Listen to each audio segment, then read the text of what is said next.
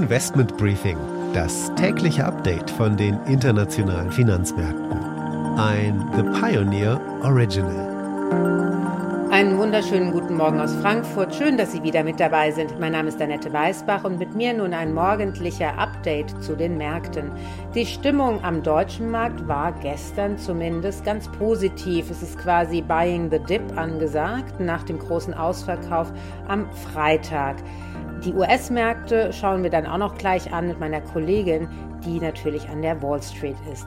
Ansonsten ist es interessant, was sich so an der Impfstofffront tut, vor allem vor dem Hintergrund der neuen Virusvariante. Für BioNTech ging es gestern leicht bergab, nachdem die Aktie am Freitag ordentlich zugelegt hat. Das Unternehmen arbeitet auch an einer Weiterentwicklung des bestehenden Impfstoffes und schaut sich die Virusmutation natürlich ganz genau an. Die Aktie des französischen Impfstoffentwicklers Valneva schoss hingegen zweistellig in die Höhe gestern. Hier hat natürlich auch Omikron geholfen, aber auch die Aussichten darauf, dass es bald Neuigkeiten vom Zulassungsprozess geben könnte. Bei der Telekom gibt es Nachrichten und eigentlich auch einen Strategiewechsel, denn das Unternehmen bereitet in mehreren EU-Ländern Partnerschaften mit Investoren vor, um die Kosten für den Glasfaserausbau aufzuteilen, denn die Telekom selbst kann das überhaupt allein nicht finanzieren.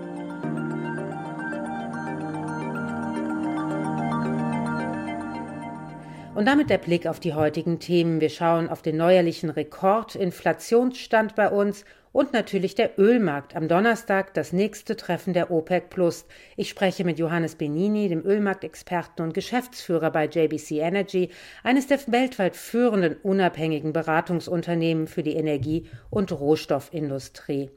Im Wall Street Briefing mit Anne Schwedt schauen wir genauer auf den Omikron-Verlauf dort. Außerdem natürlich Thema der Rücktritt von Twitter-Chef Jack Dorsey. Die Aktie des Tages kommt diesmal mit Wasserstoff. Wir schauen auf den Industriegasehersteller, den größten der Welt. Das ist Linde.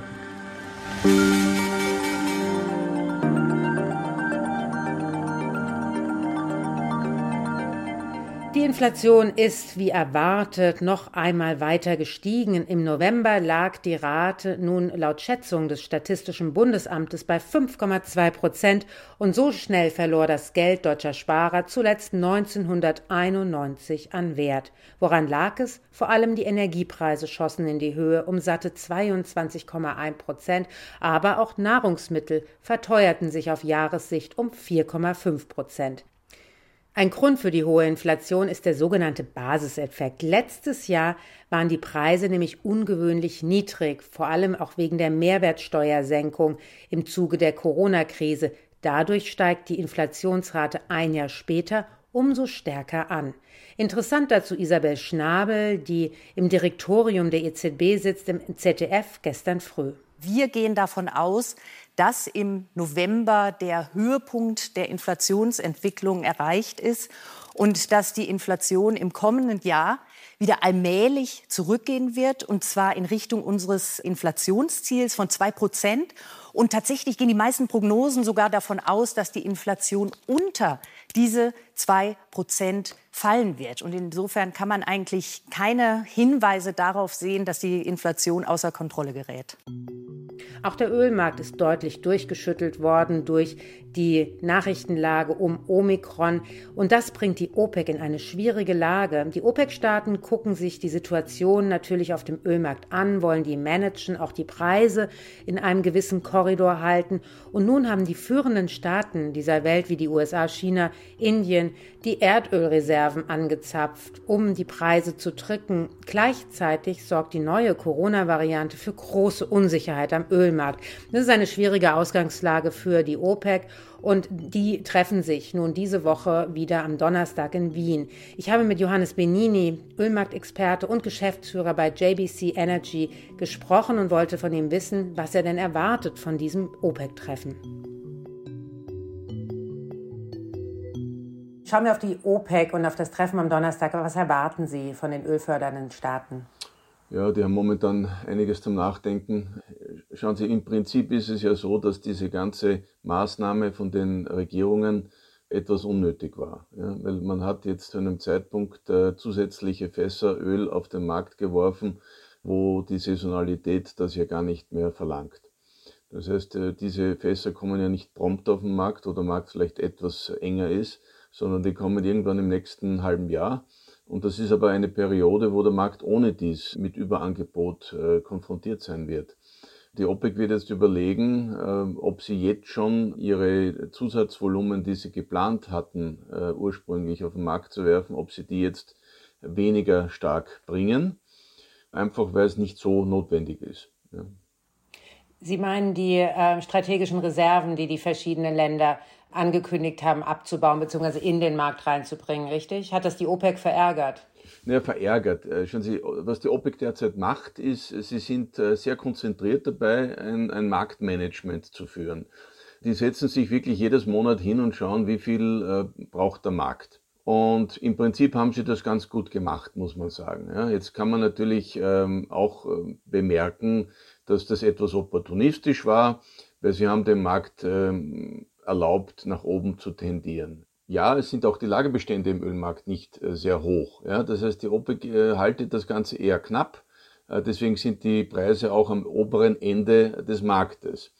Sie müssen sich Folgendes vorstellen.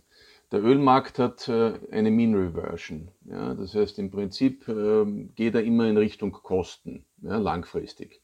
Was sind die Kosten? Die sind ungefähr bei 55 Dollar. Ja. Wenn Sie jetzt ähm, hier noch einmal 15 Dollar drauflegen, dann würde ich das bezeichnen, ist das die Marge, die ein OPEC Plus Management im Markt äh, bekommt. Ja? Das heißt, der Preis pendelt sich so um die 70 Dollar. Ich würde sagen, das ist, solange die OPEC Plus ihren Job gut macht, ein, ein argumentierbares Niveau. Dass die Preise Richtung 80 und höher gegangen sind, das waren außergewöhnliche Umstände. Und wir wussten eben und wissen, dass das dem ähm, Natural Gas Markt ähm, geschuldet ist. Das ist aber vorbei. Ja. Es ist natürlich möglich, dass es wiederkommt. Wir wissen, es gibt Spannungen an der ukrainischen Grenze. Wir wissen, äh, dass der Winter überhaupt erst anfängt. Ja. Aber im Prinzip ist es jetzt so, dass die Preise sich wieder nach unten bewegt haben. Was jetzt natürlich passieren kann, ja, ist, dass das Ganze überhaupt äh, wieder weiter korrigiert. Äh, Sie dürfen nicht vergessen, dieser Eingriff der Regierungen kann dazu führen, dass, dass der Markt jetzt da hier wieder äh, überlegt, na gut, also ist das jetzt wirklich ähm, notwendig, dass wir da 65 bis 75 Dollar haben oder ist es nicht gescheiter äh, oder wahrscheinlich, dass die Preise weiter runtergehen. Und je nachdem, wie die Psychologie des Marktes sich jetzt entwickelt, im Hinblick auf die Virusvariante, kann das Ganze auch dazu führen, dass die Preise wieder Richtung 50 Dollar gehen. Und das kann aber auch dazu führen, dass die OPEC sogar die Fördermenge äh, reduziert, weil kostendeckend wäre ungefähr bei, naja, 60 oder 70 US-Dollar, dann wäre das ja auch eine Möglichkeit, oder? Naja, die OPEC ist etwas opportunistisch, nicht? Äh, die, die, ist ja nicht eine Kostendeckungsfrage bei der OPEC hier, weil die Kosten im Mittleren Osten sind ja bei ein paar Dollar, ja? sondern da geht es um Budgetdeckung. Ja, das heißt, die OPEC ist im Prinzip mit 70 Dollar zufrieden, weil sie da einigermaßen ausgeglichen balancieren können, also ihr Budget balancieren können. Das langfristig auf einem hohen Niveau äh, zu halten, ist auch nicht ganz äh, realistisch, weil sie dadurch ja alternative Angebote motivieren. Nicht? Also da kommt ja dann wieder mehr Shale Oil und so weiter. Das ist eine heikle Balance. Deswegen glaube ich nicht, dass es im Interesse der OPEC ist, dass die Preise über längere Zeit über diesen Preis von 70 Dollar sind. Ja, da schießen sie sich nur in den eigenen Fuß. Okay, vielen Dank, Herr Benini. Gerne. This is a five train. The next stop is Wall Street. Damit jetzt an die Wall Street nach New York zu meiner Kollegin Anne Schwedt. Wir wollen zunächst einmal auf den Omikron-Dämpfer schauen, Anne. Man hätte erwarten können, dass sich die Unsicherheit jetzt noch über die Woche weiterzieht. Das war hier gestern aber nicht der Fall. Die Wall Street schloss mit einem dicken Plus. Die Anleger haben hier ihre Chance für einen billigen Einstieg genutzt. Was die Anleger auch positiv gestimmt hat, war, dass Präsident Joe Biden versichert hat, dass es hier erstmal keine neuen Lockdowns oder Reisebeschränkungen wegen der neuen Variante geben wird. Er sagte, es gebe keinen Grund zur Panik, da die USA den besten Impfstoff der Welt haben. Wenn sich die Leute also impfen lassen und ihre Masken tragen, gäbe es keinen Grund für Lockdowns. This variant is a cause for concern, not a cause for panic. We have the best vaccine in the world. I'll be putting forward a detailed strategy outlining how we're going to fight COVID this winter, not with shutdowns or lockdowns, with more widespread vaccinations, boosters, testing, and more. Die großen Gewinner an der Börse waren deshalb hier die Impfstoffhersteller. Moderna legte am Freitag schon um 20 Prozent zu und gestern auch nochmal um 9 Prozent. Das Unternehmen sagte, es sei möglich, dass es schon im Frühjahr eine Anpassung der Impfung gebe, die dann auch gegen die neue Variante wirksam sei. Für Aktien aus dem Reisesektor war es eher eine Achterbahnfahrt. Die neue Variante ist ja eher negativ für das Reiseaufkommen. Dass die USA aber keinen Lockdown anordnen wollen, war dann wieder eine gute Nachricht. Aber ob Reisen außerhalb der USA so einfach möglich sind, das weiß noch keiner so richtig. Also trotz der vielen grünen Zahlen hier gestern an den Anzeigetafeln an der Wall Street, eine gewisse Unsicherheit bleibt hier trotzdem. Großes Thema ist nun auch Twitter. Jack Dorsey ist wohl zurückgetreten. Ja, und zwar mit sofortiger Wirkung. Neuer CEO soll Technikchef Paraj Agrawal werden. Dorsey bleibt noch bis zur Hauptversammlung im kommenden Jahr Mitglied im Vorstand. Die Twitter-Aktie hat auf die Meldung zuerst mit einem dicken Plus von mehr als 11 Prozent reagiert Zwischenzeitlich musste sogar der Handel ausgesetzt werden. Zum Schluss ging die Aktie dann aber mit einem Minus von 2,7 Prozent aus dem Handel.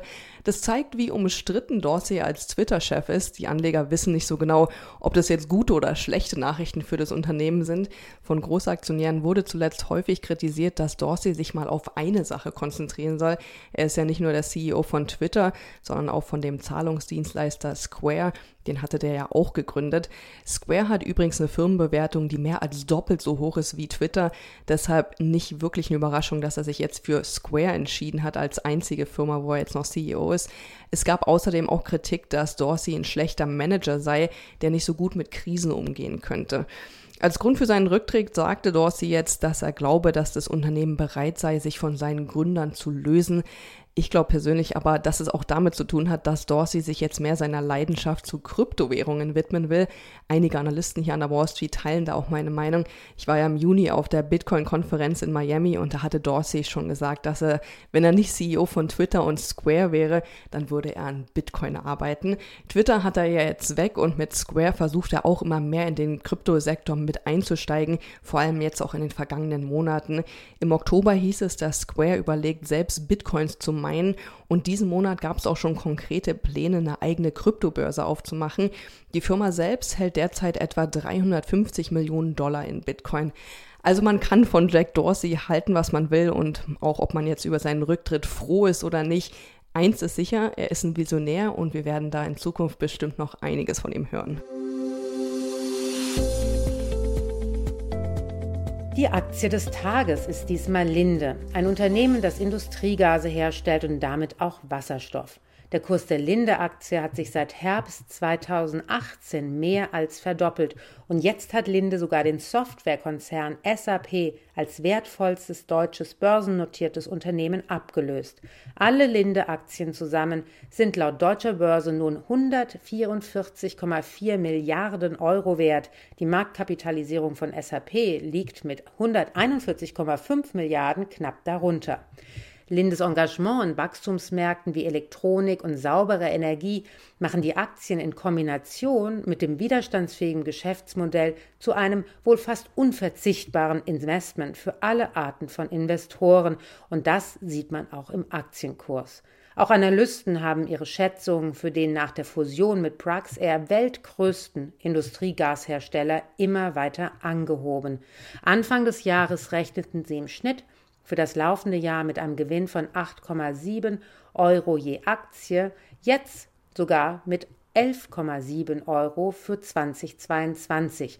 Günstig ist die Linde-Aktie allerdings nicht mehr. Der Kurs ist noch schneller gestiegen als die Gewinnerwartung. Allerdings liegt vor allem im Wasserstoff die große Zukunft. Allein Deutschland investiert in den kommenden Jahren 7 Milliarden Euro, um die Wasserstoffnutzung voranzutreiben. Und die EU will wiederum bis zum Jahr 2050 natürlich klimaneutral werden und stellt dafür in den kommenden zehn Jahren rund eine Billion Euro zur Verfügung mitsamt einer europaweiten Wasserstoffstrategie. Also die Zeichen dürften in diesem Bereich auf jeden Fall auf Wachstum stehen bei Linde. So gestaltet sich das positive Bild bei den Analysten auch. 14 Raten zum Kaufen, drei zum Halten und nur ein Analyst zum Verkaufen. Investment Briefing das tägliche Update von den internationalen Finanzmärkten. Damit war es das für heute. Ich hoffe, Sie sind auch morgen wieder mit dabei. Dann schauen wir unter anderem darauf, welche Einschränkungen durch die Corona-Politik auf die Wirtschaft zukommen und was das alles für die Märkte bedeutet. Wir nehmen natürlich gerne Ihre Fragen und Vorschläge auf. Schicken Sie einfach eine E-Mail oder Sprachnachricht an finanzmarkt.mediapioneer.com.